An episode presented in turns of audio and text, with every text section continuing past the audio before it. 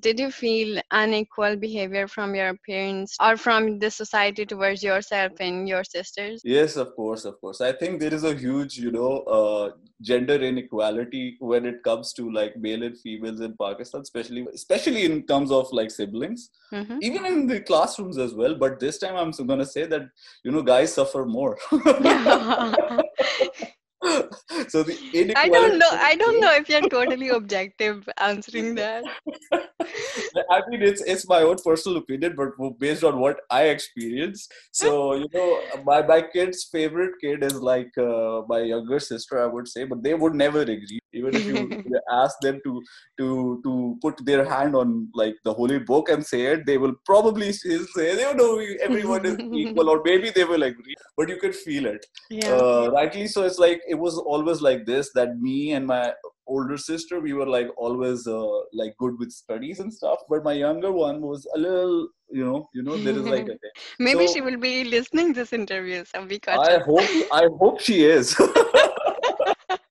Be cautious. Yeah, I hope she is. She, she, she, she should know that what did I suffer from. But of course, she already knows because she was very smart about that thing. So Hmm. she got like, you know, if I get low scores, there was always my elder sister because she was like brilliant in studies. yeah. And I was already always compared because this is something which Desi parents do a lot. It's Yeah. like compare your kids with your other kids or with other kids. Yeah. But, you know, never get satisfied of what you're getting. never. Never. never ever I ever. understand their their whole intention. Their Yeah. intention is like to to ensure that your kid is like one of the best and stuff. But Hmm. come on, eh, we, we need to understand this thing and we have to accept this. Yeah. So anyway, I was like this in this beginning. So yeah. if I get like a second position or third position, my o- mom will always say that you know your elder sister always gets first. but then came my third sister, like by the bu- sorry the third kid, which is the the young the the young uh, sibling Younger of mine, sister. younger sister. So she was not even getting like close to what I was. and she would get away with that. of course not just get away with i was actually angry you know this, there was this dispute between me and my younger sister and this was because of those things Yeah. so what happened next is like she will start to cry and you know make those faces and my parents are like i don't know what's wrong with them they forgot that what they were doing to me they didn't even say a single word to her and they were like motivating her you know yeah. work hard and you can get good grades Hmm. she just got passing grades in that course and her overall grade was also lowered Mm-hmm. right and you know what happened my dad distributed bit sweets no, among seriously. the neighbors See? literally No.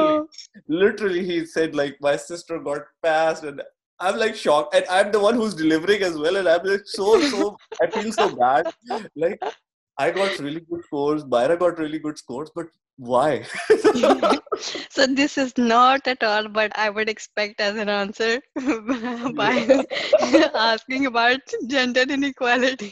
There is At gender home. inequality. Guys suffer more. I, in, in my house, there are like certain rules as well. So, for ex- example, you cannot raise hand on your sister or someone like on the females. But again, if you see that, that gives my mom the authority because she is- also gets angry and she will always hit me instead of them. and yeah, so it's it's, it's kind of funny. so Uh, there how- was a girl Yeah. power in your yeah, house. I was outnumbered because my dad was like working and he used to go on like certain uh, exercises for like navy or stuff. Yeah. And I'm the one who's left behind. And oh my Oh. god, it was like I was outnumbered. so bad for you. I feel for you. Wow. Yeah, of course. Even in class, guys gets the permi- punishment yeah. and girls don't. this, this is very interesting angle to consider the gender inequality